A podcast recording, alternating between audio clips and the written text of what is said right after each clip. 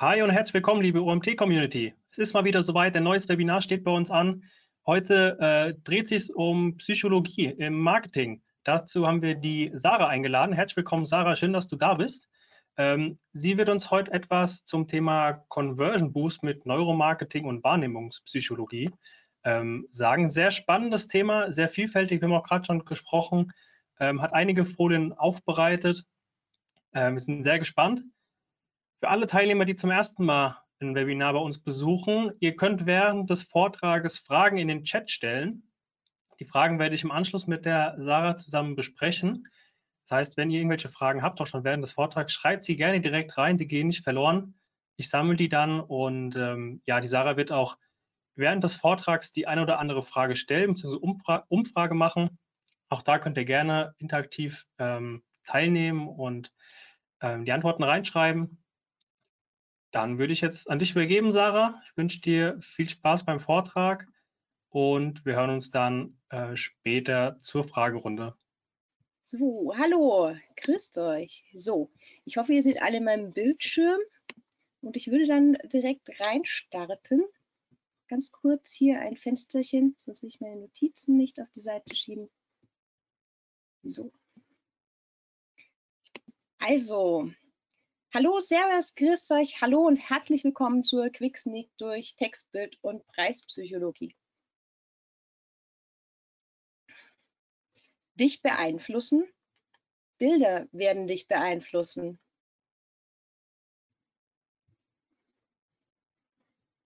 Worte werden dich beeinflussen.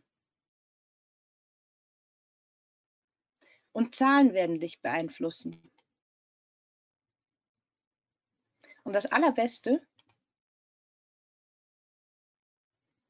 du kannst das auch. Auch du kannst auf deiner Webseite mit Preispsychologie, Textpsychologie und Bildpsychologie beeinflussen. Du hast dir sicher schon mal öfter Gedanken gemacht, ob deine Bilder und Texte, jetzt muss ich ganz kurz dieses Ding noch ein bisschen wegschieben, so, Bilder, Texte, Worte deine Kunden zum Kauf anregen können. Und das schauen wir uns jetzt genauer an mit Psycheting. Los geht's mit der Bild-, Text- und Preispsychologie für E-Commerce, Websites, Blogs und Social Media. Ich bin Sarah Weidmauer, Psychologin und Online-Marketerin und ich entführe dich jetzt aus deinem Office in die zauberhafte Welt der Psychologie. Und was erwartet dich nun hier in dieser Quick Sneak ganz genau? Wir schauen uns an, wie du fürs Web gehirngerecht mit Psychologie dein Online-Marketing, dein E-Commerce, dein Blog, dein Social Media einfach pimpen kannst. Und wir schauen uns ganz genau an, wie sehr du von Bildern möglicherweise auch beeinflusst werden kannst und ob du deinem Hirn selbst vertrauen kannst und wie dein eigenes Hirn dich austrickst und wie das bei den Kunden wirken kann und wie du das auch alles aufs Online-Marketing münzen kannst.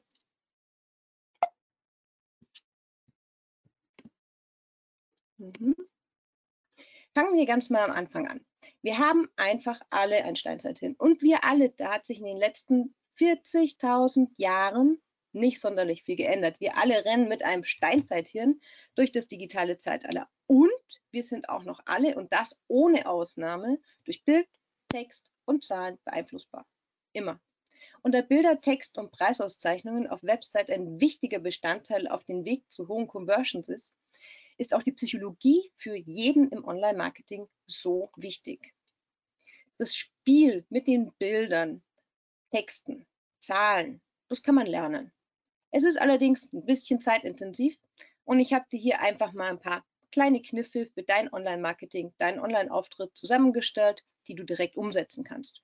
So kannst du auch mit Bildern, Texten und Zahlen die Denkrichtung vorgeben, etwa so wie in einem Karussell. Der Impuls kommt von außen, also von uns, ja, von den Personen, die den Content erstellen, von dir.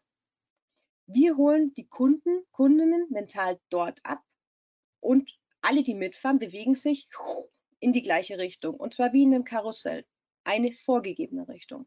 Und es gibt nur eine Richtung in einem Karussell. Da fährt nicht einer auf einmal in die andere Richtung. Und wir geben diese Richtung als Architekten des Contents vor. Und genau dafür ist die Psychologie sehr, sehr wirksam. Und weil wir im Web auch nahezu ausschließlich monosensorisch, also nur mit den Augen unterwegs sind, also nur über das, was wir sehen, ähm, wir auch unsere Informationen aufnehmen. Deshalb spielen Bilder und Texte und Preispräsentationen eine riesengroße Rolle. Und jetzt blicken wir mal gemeinsam hinter die Kulissen zu den Geheimnissen der Psychologie, wo die verborgenen Kräfte ihre Fäden ziehen. Und wir schauen uns gemeinsam an, wie wir diese nutzen können, nutzen können, um über Bilder Gedanken wahrscheinlicher zu machen und so auf unserer Website Kunden und Kundinnen einen zusätzlichen Nudge, so einen ganz kleinen Schubser zu verpassen, dass sie am Schluss unser Produkt kaufen. Wir haben heute drei Teile, die Bildpsychologie, die Textpsychologie und die Preispsychologie. Und klar, das ist jetzt alles hier nur angesnickt. Wir haben nur ein Dreiviertelstündchen Zeit. Aber auch so ein ganz kleines Lüften und mal so unter die Decke gucken ist bereits sehr spannend und wertvoll. Und ein paar praktische Sachen zur direkten Anwendung habe ich auch direkt mitgebracht. Die erste Frage zur Bildpsychologie. Wie werden Kunden durch Bilder überhaupt beeinflusst? Ich hatte es ja eben schon gesagt, wir sind monosensorisch alles beginnt mit unserem Sehen. Im Web sind wir ja nahezu nur monosensorisch, also nur über die Augen unterwegs. Ganz ehrlich, wenn wir irgendwo sitzen, keine Kopfhörer drin haben, ist alles nur visuell. Da hören wir nichts und riechen tun wir schon gleich gar nichts. Aber die Bilder, die wir sehen, sind eben nicht trivial. Sie stoßen Fenster zu Erlebnisräumen auf und sie geben Ideen und Struktur, wo vorher keine Assoziation war.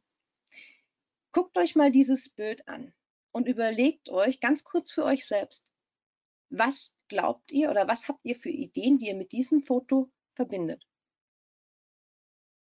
Ich weiß nicht, ob der Marcel jetzt da ist und ihr das in den Chat einfach schreiben könntet.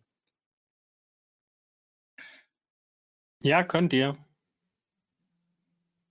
Also, welche Assoziationen, welche Ideen, wo befindet sich die Frau, was macht die, was haben wir für eine Tageszeit? Kommt ein bisschen was, Marcel? Ja, kommen hier morgens, Fokus Mhm. in Zukunft, Strand, Mhm. Pool, Urlaub, Mhm. mittags im Büro, Fotografie, tagsüber Sommer, wachsam, vor dem. Fenster.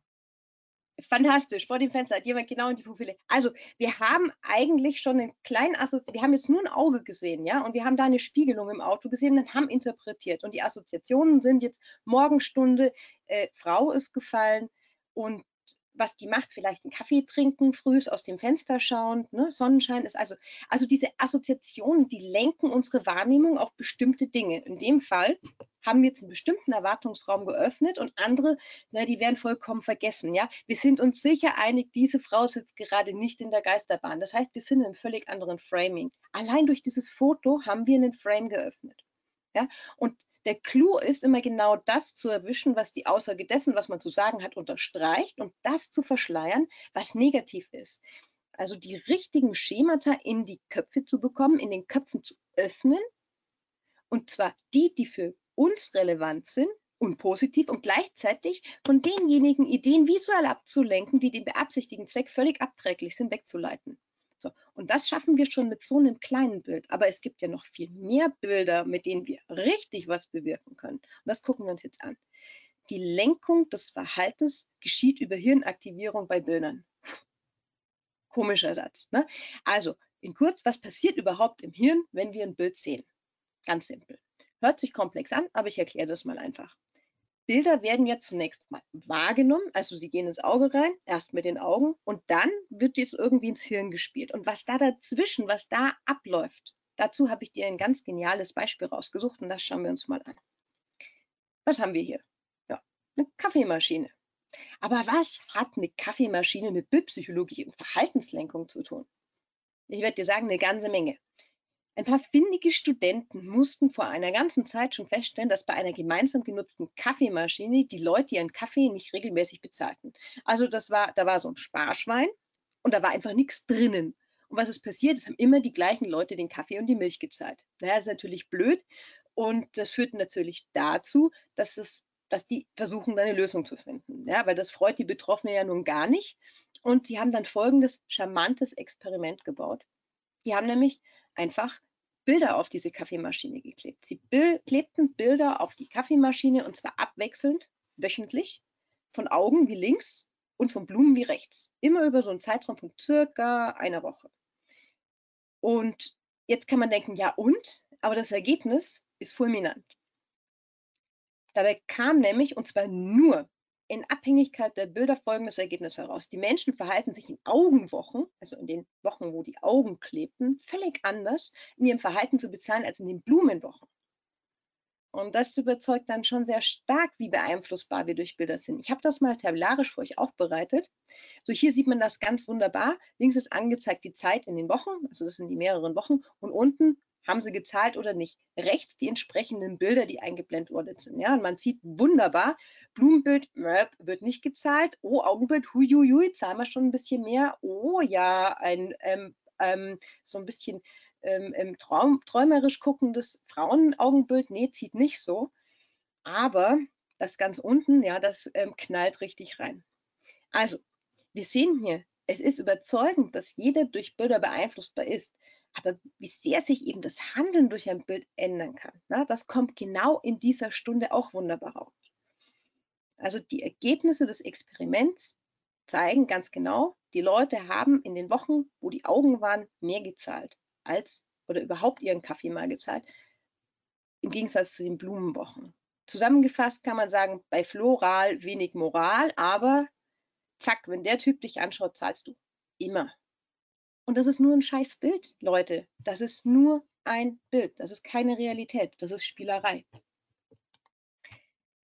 Bilder beeinflussen also das Verhalten und die Kaufentscheidung. So. Was passiert denn jetzt im Hirn, wenn man ein Bild überhaupt sieht? Ich habe hier mal mitgebracht das harmlose Bild einer Zahnbürste. Gut, aber was passiert hier im Hirn und wie können wir das für unsere Conversion-Steigerung eigentlich nutzen? Das, was wir beim Kaffeemaschinenbeispiel jetzt schon erfahren haben, ist nämlich noch nicht alles, was wir mit Bildern eben anstellen können. Bilder aktivieren unser Hirn in einer ganz besonderen Weise. Erstmal sehen wir das Bild der Zahnbürste überhaupt. Und das passiert hier so im Hinterkopf. Da ist das V5, das ist das Sehareal, damit sehen wir, und etwa da, wo man mit der Hand vom Nacken aus nach oben streicht, ähm, liegt das. Und diese visuellen Informationen, die ja an sich nur eine Lichtschwingung sind, die vom Auge dekodiert werden, ja, die werden dort gesehen, im wahrsten Sinne des Wortes. Wir sehen da hinten, nicht mit dem Auge. So, eine Zahnbürste also. Aber was passiert zusätzlich zum bloßen Wahrnehmen im Schädel? Was für Vorgänge laufen zusätzlich zum Sehen eigentlich ab? Irgendwelche Ideen? Mag jemand was schreiben oder ich löse es einfach gleich auf. Also es sind verbundene Ideen, diverse Erfahrungen, Assoziationen, diese ganze, dieses ganze Konglomerat, das da, da mit herumhängt, das durch dieses Bild der einzelnen Zahnbürste mit aktiviert wird. Und ob es das bald ins Bett gehen ist, das Konzept von Reinheit, die Erinnerung an das eigene Bad, weitere Attribute wie äh, der Zahnputzbecher und die Zahnpasta, alles kann sein. Das, das, Bild kann auch Angst triggern, Angst vom Zahnarzt, ja, oder vor Karies oder uns kommt beim Anblick der Zahnbürste die Idee, bald mal wieder die Fliesenfugen im Badezimmer zu schruppen. Und wenn jemand so ein Auto nahe ist, laufen diese Assoziationsketten eventuell so weiter. Uh, die Autofelgen müsste ich auch mal wieder reinigen mit dem Zahnbürstchen, sehr hübsch. Und oh, ich muss morgen in die Waschanlage fahren und dann, oh, habe ich überhaupt noch genug Saft im Tank. Hm. Zugegeben, von der Zahnbürste zum Tanken das ist mental schon ein wirklich langer Weg, aber er ist realistisch und möglich. Also er ist nicht unmöglich weil genau das mit den Bildern extrem schnell und einfach möglich ist. Was ist jetzt? Ah ja, okay. Zunächst kannst du dir also merken, allein ein Bild weckt bestimmte Assoziationen und Erinnerungen. Also Bilder öffnen Denkräume im Hirn, führen dadurch zu Emotionen. An jede Erinnerung wiederum ist eine Emotion gekoppelt, sonst würden wir uns nicht daran erinnern können, weil es hätte ja keine Relevanz. Und genau damit können wir im Online-Marketing arbeiten. Gehen wir einen Schritt weiter. Umso höher die Aktivierung im Hirn, umso eher wird sich also mein Produkt gemerkt. Wie wende ich dieses Wissen jetzt nun im Web an? was so ein Bild vermag, das geht noch ein bisschen weiter. Ja, weil uns ist nicht bewusst, dass unser jeder Hirn im Motorareal einen Bewegungsablauf plant. Motorareal ist ungefähr hier, so am Scheitelpunkt, wie wir eine Zahnbürste benutzen. Das heißt, unser Hirn feuert Neuronen im Bewegungsareal, wenn wir Worte wie Zahnbürste lesen und die neuronalen Schaltkreise werden aktiviert. Wie das im Einzelnen funktioniert, schauen wir uns hier mal an. Achtung, es kommen jetzt noch zwei Bilder darüber, dann gehen wir sofort wieder Richtung Marketing, nur das ist Grundlage. So, also ein Bild aktiviert das Hirn in mehrfacher Hinsicht. Als erstes nehmen wir quasi das Bild hinten im Sehareal auf. Ne? Also Auge hinter über den Sehnerv und rein. So, also da ist dann das Bild hinten. Dann haben wir hier eine Aktivierung hinten im V5. Alles ganz klar. Also V5 ist das Sehareal.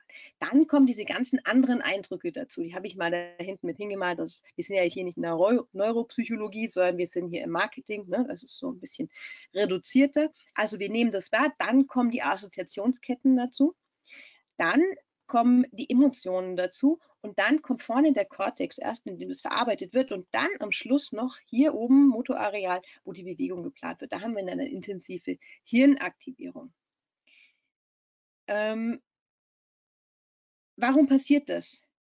Wir verstehen, was wir sehen, nämlich nur dann, wenn unser Hirn das nachempfindet, was es gerade sieht.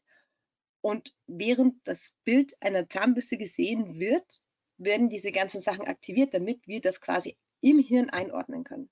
Also deswegen auch die, wird auch die mit deren Benutzung verbundenen Areale aktiviert. Also beim Sehen einer Person, beim Zähneputzen oder optional dem Bild einer, eine Zahnbürste aktiviert unser Hirn die Areale, die für die Bewegung der Muskeln zuständig sind, die beim Arm, den Arm bewegen beim Putzen. Das ist ziemlich spannend, weil in dem Moment, in dem der Arm das macht, haben wir eine Voraktivierung im Arm. Jeder, der Rechtshänder ist, putzt sich normalerweise mit rechts die Hände, jeder, der Linkshänder ist, mit links. Das heißt, wir haben eine Voraktivierung im rechten Arm. Die können wir natürlich dann im Web nutzen, weil wenn was voraktiviert ist, wird es leichter bewegt, zum Beispiel zu einem Klick. So. Und übrigens, das gilt nicht nur bei Bildern, sondern auch der Text aktiviert unser Hirn mit, weil wir uns ja nach dem Dekodieren der Buchstaben zu einem Wort ein Bild machen. Ne? Also das heißt, es funktioniert parallel gleich, ob, egal ob das jetzt ein Text oder ein Bild ist. Die Voraktivierung, die Voraktivierung führt dazu, dass wir eine intensivere Verarbeitung haben. Eine intensivere Verarbeitung ruft möglicherweise eigene gespeicherte Emotionen mit hoch und die eigenen äh, gespeicherten Emotionen werden dann möglicherweise auch wiederum mit etwas verbunden, was gerade gesehen wird. Das führt jetzt zu weit, aber die Richtung ist klar, es hängt alles ein bisschen zusammen und umso mehr Hirnaktivierung wir haben, umso mehr haben wir die Merkfähigkeit, umso höher ist die Aufmerksamkeit und die Wahrscheinlichkeit, dass jemand sich an das Produkt aktiv erinnert, wird immer höher. Ja, immerhin schon mal was. Also, schauen wir uns mal hier dieses Bild von einem Strand an. Man hat förmlich die zugehörige Geräuschkulisse im Ohr. Ja, also das Rauschen des Meeres, dazu gesellen sich Geräusche wie das Ploppen beim Beispiel, ja, das Stimmengewirr der Personen, die neben einem liegen, irgendjemand ein paar Meter weiter verwöhnt seine Nachbarn mit der eigenen scheußlichen Musik, die glücklicherweise nur leise herüberweht, und zwei Schirme weiter weigert sich ein Kind lautstark, sich Sonnenmilch aufschmieren zu lassen. Ja, jeder kann das nachempfinden bei diesem Bild. Ganz anders auf diesem Bild.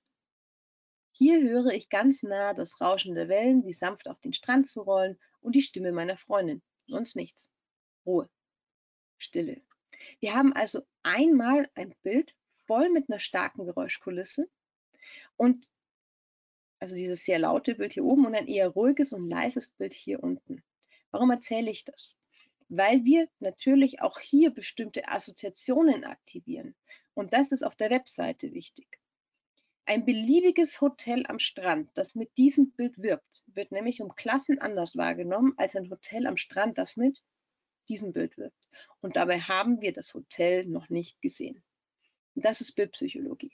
Das ist das, worauf es ankommt. In welche Richtung will ich gehen? Welchen Frame will ich machen? Welche Situation will ich triggern? Und da kann man sehr, sehr filigran an die Sachen rangehen. Diese akustischen Assoziationen, die dazu im Kopf ablaufen, wirken sich auch noch über den Halo-Effekt auf die individuelle Bewertung des Hotels aus. Ja, also es ist hier ein ganz wunderbares Beispiel dafür, dass Bilder eben nicht nur unter ästhetischen Aspekten schön sein müssen, sondern dass sie auch ihre psychologische Wirkung immer, dass die psychologische Wirkung immer mit beachtet werden sollte. Nochmal zusammengefasst, die informative, die, die informative Leistungsfähigkeit ist nämlich nicht dasselbe wie die emotionale Kraft. Das haben wir nun gesehen, weil eine andere Form der Hirnaktivierung über Assoziationsketten abläuft.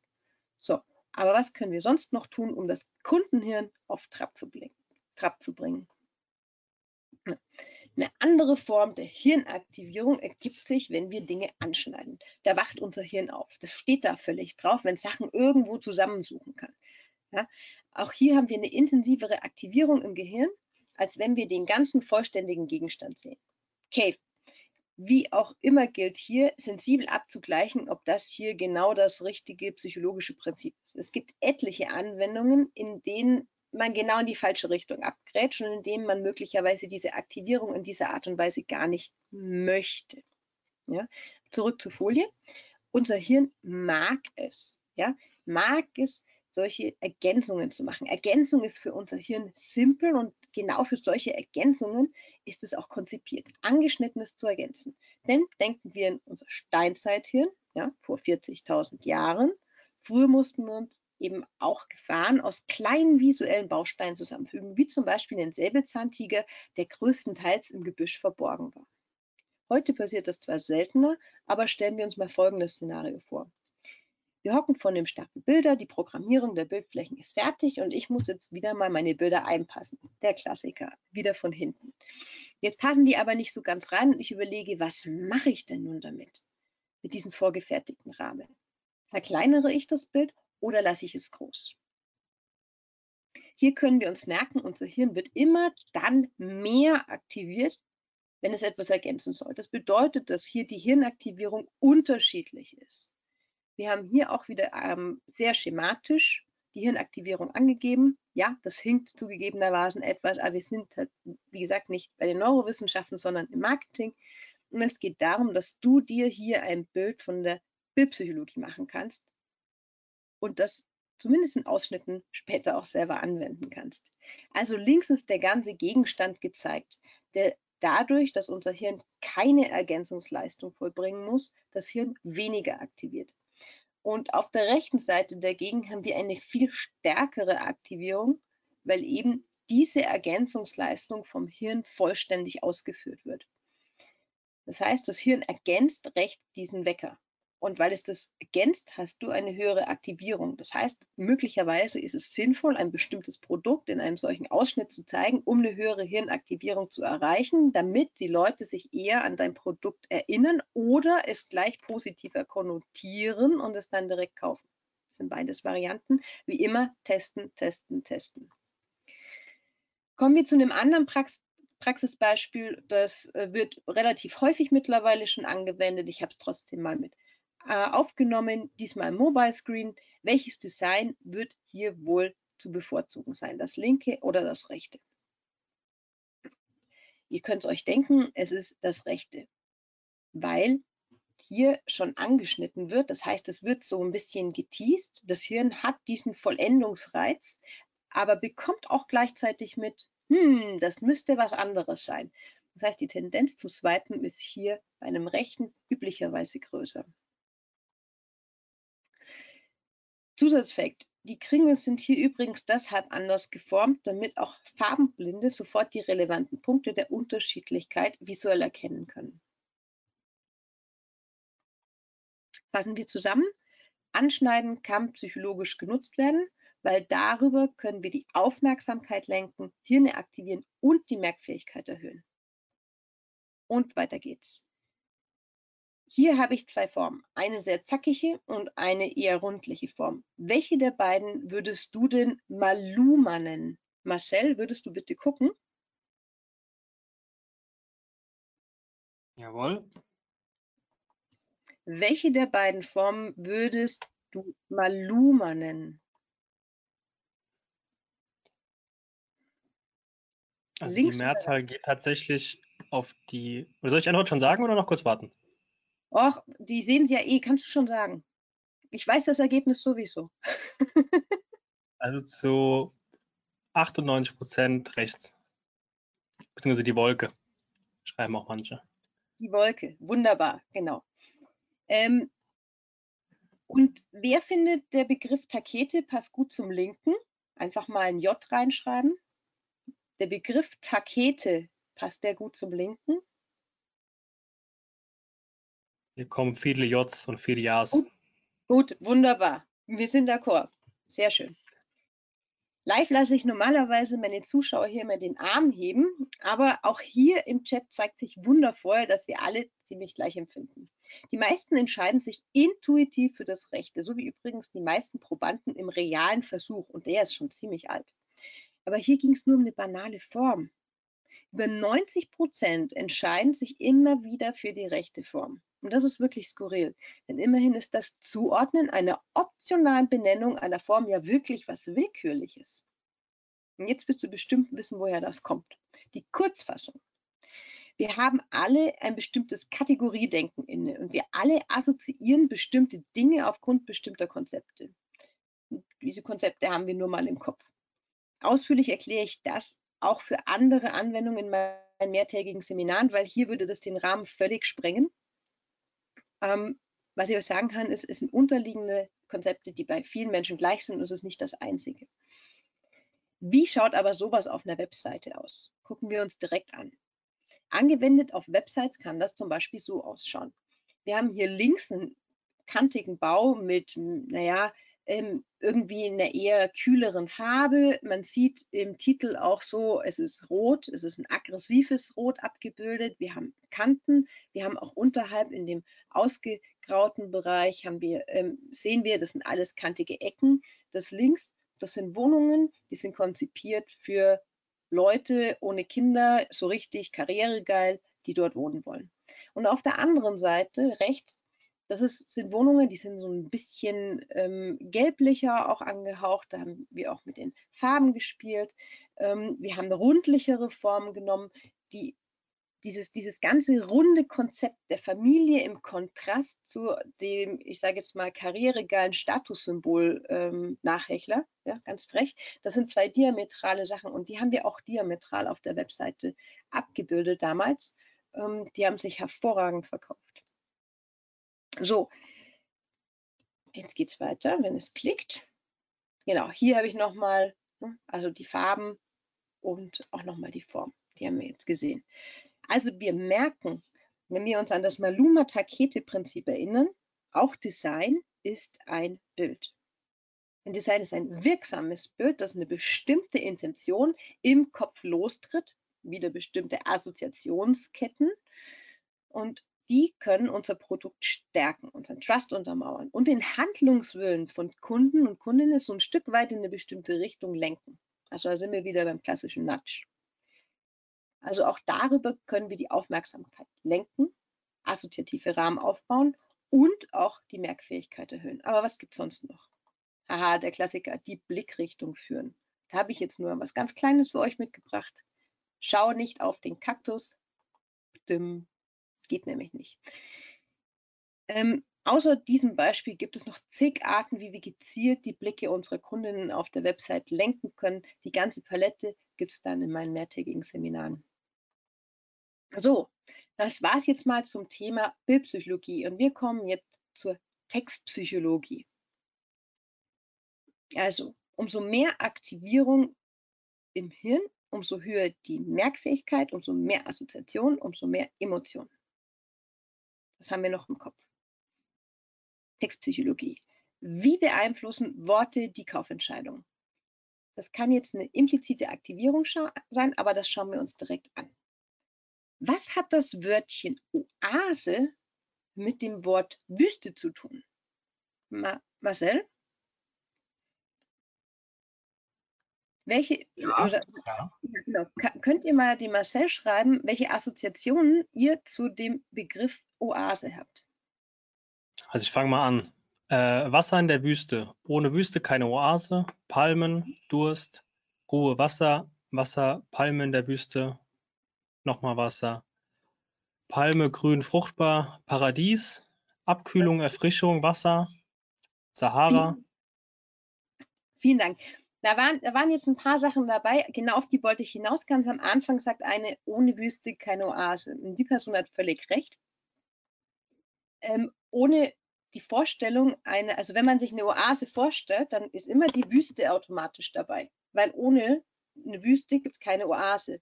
Aber eine Wüste kann durchaus ohne Oase existieren. Das heißt, die Assoziation, dass eine Oase die Wüste hervorbringt, ist total spannend. Ja? Also diese klassischen Antworten, eine Oase ist, äh, ist, ist, voller Wasser, es gibt Pflanzen, man kann dort überleben, ähm, das ist alles klar. Aber der Clou bei der Sache ist, ist, dass das eine Wort das andere automatisch mittriggert. Das heißt, es öffnet die Assoziationsketten, ohne dass wir das Wort überhaupt ein einziges Mal in den Mund genommen hätten. Genau, man kann das eine Konzept immer mit dem anderen öffnen, aber es funktioniert nicht immer in beide Richtungen, das hatte ich eben schon gesagt.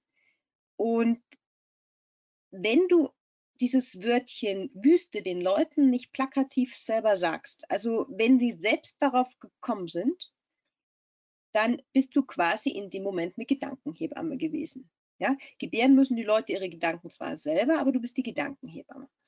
Und ähm, wie alles, was man selber macht, ja, das ist ja auch wie beim IKEA-Effekt, ja, ähm, werden diese Sachen mehr gemocht und gleichzeitig natürlich wieder andere Assoziationen, wie wir es vorhin bei der Zahnbürste gesehen haben, mit aktiviert. Das können wir natürlich auch im Online-Marketing nutzen, weil dadurch öffnen wir Frames, ohne die mentalen Konstrukte, die entstehen, direkt anzusprechen. Ja, also hier nochmal, muss gucken, ah ja, Wüste-Oase, jetzt steht beides da.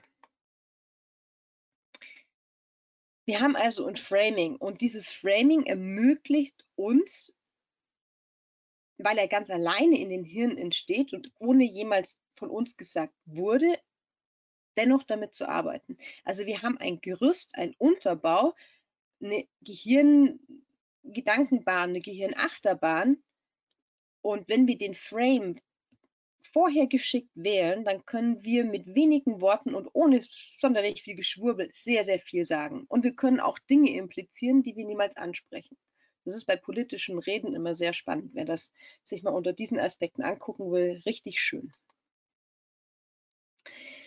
Direkt zum Text gehört natürlich auch die Typografie. Und diese ist nicht frei von an sie gekoppelten Assoziationen, Ideen, Erfahrungen, und deswegen schauen wir uns Folgendes mal an. Stell dir vor, du willst zu einem gemütlichen Wellnesswochenende mit deinem Lieblingsmenschen. Welches Hotel würdest du bevorzugen, um an einem lauschigen Ort gemütlich zu chillen? Ja? Also du willst in ein Wellnesshotel mit Massagen etc. pp. Hast jetzt die Wahl zwischen dem Wellnesshotel und dem. Da uns die Zeit ein bisschen rennt, lasse ich jetzt nicht abstimmen. Ich weiß aber, weil ich das schon live gehalten habe, dass sich über 50, eher 70 Prozent nach wie vor für dieses Wellness-Hotel mit der geschwungenen Schrift entscheiden. Auch da schwingt was mit. Ja? Also die Schriftart ist nicht zu entkoppeln vom Text. Schrift ist immer mehr als Buchstaben. Hier schwingt was mit.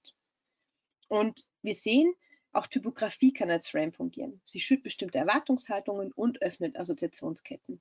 Und in das Wellness-Hotel würde wahrscheinlich kaum jemand von uns gehen wollen. So, Text- und Bildpsychologie sind jetzt schon angeschnitten worden, fehlt noch die Preispsychologie. Wie werden denn Hirne durch Zahlen beeinflusst? Das gucken wir uns auch noch an. Was ist der Unterschied zwischen den Preisen? 15 Euro, 13 Euro und 16 Euro. Bei den 13 Euro richtet die 3 den Blick nach links auf die 1. Das Hirn des Käufers hat dadurch die inhärent menschliche Logik, das Gefühl, die 13 kann man super auf die 10 runter abrunden. Bei der 15 richtet die 5 den Blick nach rechts. Das, wenn du da Augen drauf malst auf die 5, dann hast du das Gefühl, die guckt nach rechts. Und das Hirn rundet dadurch die 15 auf die 20 auf und es wirkt teurer.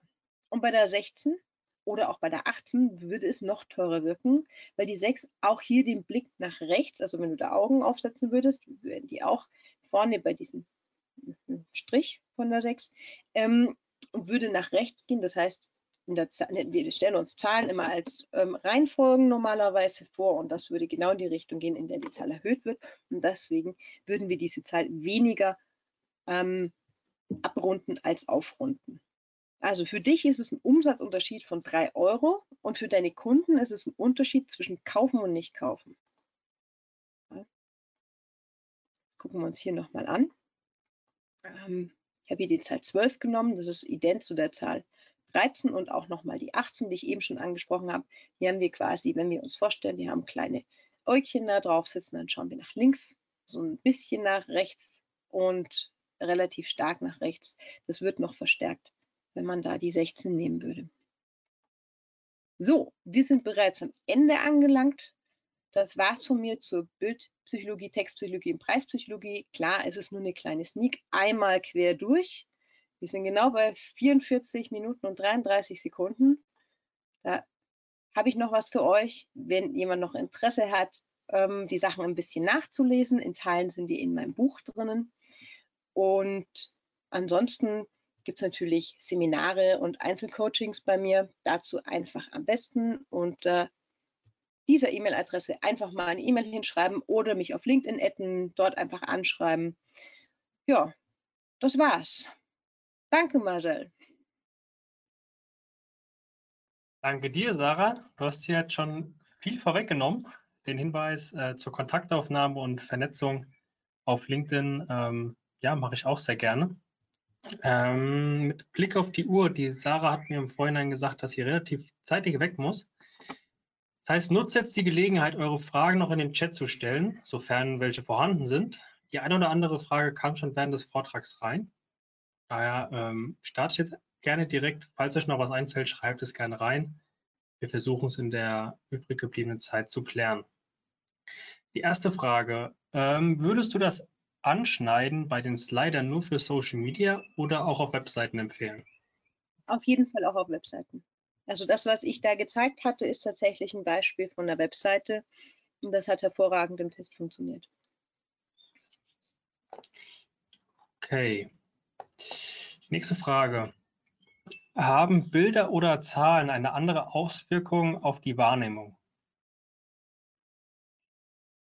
Also ich denke mal, da ist jetzt die Frage, ob jetzt, Bilder, mhm. ob jetzt Bilder eine andere Auswirkung als Zahlen auf uns haben, auf die Wahrnehmung. Naja, also es kommt immer darauf an, welches unterliegende Konzept aktiviert wird. Und das ist bei Zahlen ein bisschen ein anderes als bei Bildern, aber de facto, es kommt einfach darauf an, man muss sich überlegen, was haben wir äh, für unterliegende Konzepte, wie können wir damit arbeiten und ähm, ob das jetzt ein Bild ist, das Assoziationen weckt, ja, dann geht es halt eher über die ähm, Ideenebene und die assoziative Ebene, auch bildlich. Und bei den anderen, ähm, bei Zahlen nehmen wir eher als Mengen wahr. Da haben wir eher eine andere Konzeptualisierung. Also es kommt tatsächlich darauf an, was man braucht. Ich empfehle zum Beispiel auf einer Verkaufsseite immer mit beiden Sachen zu arbeiten, an beiden Sachen zu schrauben. Ich hatte davor Gott, das ist sicherlich schon vier, fünf Jahre her, hatte ich das mal auf der Webseite, da hatte ich mal ein Bild in der Mangel und habe tatsächlich auf so einer Verkaufsseite nur das Bild ausgetauscht, nur das Bild ähm, gut konzipiert ausgetauscht, ähm, den ein oder anderen Trigger eingebaut, ein paar kleine ähm, psychologische Glanzeffekte reingebaut und habe mit dem allein mit dem Bild 170 Prozent mehr Conversions erzielt als am Tag vorher. Also ähm, das funktioniert mit einem Bild. Ähm, wenn du jetzt nur die Preise zeigst, musst du ein bisschen anders vorgehen, aber de facto ähm, kann man mit beiden ganz wunderbar arbeiten. Eine kurze Anschlussfrage auch vom selben ähm, Fragensteller. Haben Schriftarten bei Zahlen slash Preisen auch eine Auswirkung auf den Kunden? Nochmal, nochmal, bitte. Haben, haben Schrift. Ich habe jetzt gerade hier ein Übertragungsproblem. Hallo? Okay. Marcel, ich muss dich bitten, das nochmal zu sagen. Ich habe äh, dich, ich, du warst einfach gehangen. Ich habe dich nicht gehört. Mann. Kann sein, dass die Internetverbindung gerade ein bisschen hängt, ja. Ähm, die Anschlussfrage dazu lautet, haben Schriftarten bei Zahlen slash Preisen auch eine Auswirkung auf den Kunden? Das kommt drauf an. Also ähm, normalerweise ist die Auswirkung nicht ganz so stark wie bei Text, weil ja was anderes und was wesentlich kürzeres dargeboten wird. Das wird meistens als ähm, einzelstehendes Bild rezipiert. Aber ähm, wenn man jetzt eine Zahl wirklich ähm, im Comic-Stil schreibt und nicht in Areal, sage ich mal, kann man da sicherlich Effekte testen. Da kommt es aber auf die Website drauf an, auf der es angewendet wird. Ja. Es ist auch immer so ein bisschen eine Frage, passt es ins Design oder nicht? Und meistens passt man ja dann die Zahlen auch an die Schriftart an, die man sowieso auf der Website nimmt. Deswegen ist es eigentlich fast egal, weil da hast du ja schon den Halo-Effekt über die gesamte Seite. Allein schon, wenn du eine, äh, für die Überschriften einfach nur eine große Schriftgröße nimmst, aber die gleiche Schriftart nutzt. Nächste Frage. Welchen Preis soll ich größer schreiben? Den Streichpreis oder den Kaufpreis? ähm, es kommt darauf an, wenn dein Streichpreis kleiner ist, schreibe ihn kleiner. das ist in der letzten Ausgabe der Website Boosting, hatte ich da einen Artikel drüber drin. Ähm, es ist tatsächlich so, dass der Streichpreis ähm, der größere sein sollte, weil es logischer ist. Okay. Äh, welche Medienkanäle eignen sich in deiner Meinung nach medienpsychologischen Theorien am besten für die Produktvermarktung? Das heißt Social Media, E-Mail, TV. Bezüglich bestmögliche Wahrnehmung, Verarbeitung der Information. Das, das, kommt total aufs Produkt drauf an. Manche lassen sich super ähm, auf äh, Instagram vermarkten, andere über Pinterest. Das ist wirklich, das ist absolut abhängig vom Produkt. Das muss man sich angucken, sich seine Bedarfsgruppe angucken. Man muss gucken, wo ist die unterwegs. Also man, vielleicht kann man es auf Instagram total geil vermarkten, aber wenn die Bedarfsgruppe da halt überhaupt nicht abhängt, dann hat es auch wieder keinen Sinn. Das heißt, wir haben da andere äh, Reglementierungen, die nicht nur auf die Psychologie gehen, sondern äh, erstmal auch zwei Schritte vorher Dinge, die beachtet werden müssen. Ähm, ansonsten ist alles, was visuell wirkt, definitiv besser. Okay. Wie sollte man die Preisangabe auf Produktseiten gestalten? Eher mit fetten oder dünnen Schriften? Eher versteckt oder eher dominant? Das kommt drauf an, was du erreichen willst. Wenn du einen Ladenhüter hast und ähm, du willst ihn loswerden und äh, es handelt sich um ein Diätprodukt, dann würde ich von der dicken Schriftart abraten. Wenn du aber ein äh, Produkt hast für Muskelaufbau, dann nutze die dicke Schrift eher. Das ist dann das Prinzip des Serendipity. Und ähm, das macht auch einen kognitiven Effekt. Das steht auch tatsächlich in meinem Buch ein komplettes Kapitel genau über das Thema drin, ähm, ob die äh, ob, ob der Sinnhaftigkeit einer dicken oder einer dünnen Schrift in Abhängigkeit des Produktes. Äh, Nochmal eine Nachfrage zu der Zahl 7, zur Preispsychologie. Wie verhält es sich mit der Zahl 7? Welche Wirkung hat die 7 im Vergleich zu der 3, 6 oder 8, wie eben ausgeführt? Die 7 guckt nach links, das heißt, es kann tatsächlich sein, also wenn man das Äugchen drauf macht, dass es günstiger wahrgenommen wird.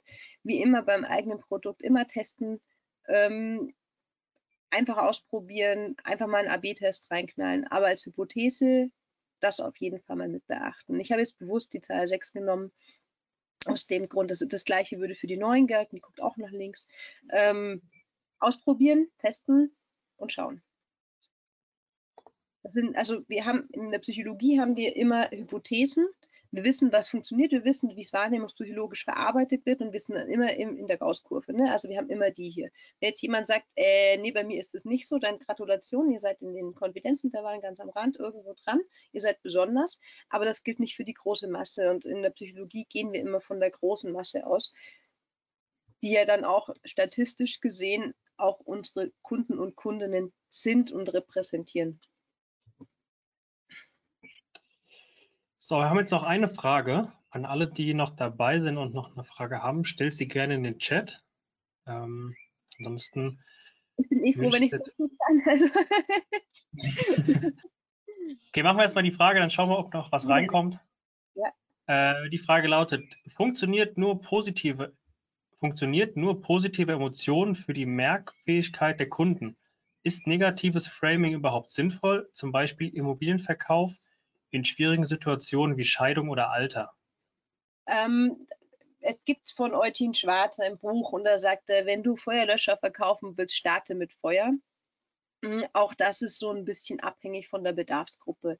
Ich persönlich lehne es immer ab, weil ich es weil ich, ich einfach nicht mag. Ja, aber ich teste es immer mit. Das heißt, man kann schon in den Pain reingehen. Ich persönlich mag es nicht so gerne, aber ähm, weil meistens kann man dann, das, das richtig schöne Framing, da sind die so schon im Negativen, da muss man die erstmal wieder rauspuppeln da. Ähm, es funktioniert bei manchen Bedarfsgruppen, bei anderen funktioniert es weniger gut. Ähm, auch da, ich habe keine Glaskugel, das muss man testen, man muss das auf seine Zielgruppe anschauen. Also es gibt, gibt, nicht so One Size Fits All, sonst würden wir alle Webseiten haben, die ähm, megamäßig verkaufen und müssten überhaupt keine AB-Tests machen. Wie gesagt, wir schneiden mit diesen Hypothesen vorne und hinten ab und gerade äh, mit der Emotionalität ins Negative und ins Positive hinein ist es stark produktabhängig. Wovon ich abraten würde, wäre auf einer Babyseite jetzt in die Negativität zu gehen. Ja? Also da, in, da kann man mit Angst arbeiten, aber es ist eigentlich nicht angebracht. Okay, es kamen gerade noch ein, zwei Nachfragen zu dem Buch, wo man das denn bestellen kann. Das Willst du da kurz was zu sagen? Ausschließlich auf meiner Webseite bestellen. Ähm, da gibt es oben rechts in der Navigation Wissen und dann steht da Buch kaufen. Und die Webseite lautet nochmal wie? psychiting.de. Vielleicht schreibst du es mal in den Chat, Marcel. Das wäre schön von dir, weil ich ja. komme da ja gerade nicht rein. Ja, schreibe ich rein. Ähm, ja, dann hätten wir jetzt soweit zum jetzigen Stand alle Fragen geklärt. Ähm, nehmt das Angebot gerne an. Wenn ihr im Nachhinein noch Fragen haben solltet oder noch Fragen auftauchen solltet oder ihr euch das Webinar in den nächsten Tagen bei uns auf der Webseite nochmal anschauen solltet, dann könnt ihr der Sarah gerne eine Nachricht schreiben, sowohl auf LinkedIn, wie sie gerade schon gesagt hat, oder schreibt ihr eine kurze Mail. Dann ist sie da gerne bereit, euch mit Rat und Tat zur Verfügung zu stehen und die eine oder andere Frage noch zu klären. Dann, ja, Sarah, nochmal vielen Dank. Es kamen viele, ähm, viele Lobgesänge und viele Danksagungen auf dich in den Chat. Also sehr interessanter. Vorlesen, bitte. ähm, also auch nochmal danke hier von unserer, von meiner Seite. Ähm, dann, ja, sind wir gut in der Zeit. Ich hoffe, du kriegst deine Bahn pünktlich und kommst gut das, durch den Nachmittag und den Abend. Finde ich fantastisch, ja. Dann alles Gute euch, habt eine schöne, angenehme Woche an alle und ich freue mich ähm, über Vernetzungen auf LinkedIn. Einfach anschreiben, wenn ihr Fragen habt. Und ähm, auf meiner Webseite gibt es auch so ein bisschen eine, ähm, so ein paar Ausschnitte, wo man mal in so ein, zwei Kapitel von meinem Buch reinlesen kann. Einfach mal gucken. Freue mich, dass genau. ihr da wart. Dann entlassen wir euch in den Nachmittag. Äh, schön, dass ihr da wart. Würde mich freuen, wenn wir uns das nächste Mal wieder sehen. Bleibt gesund, alles Gute und bis demnächst.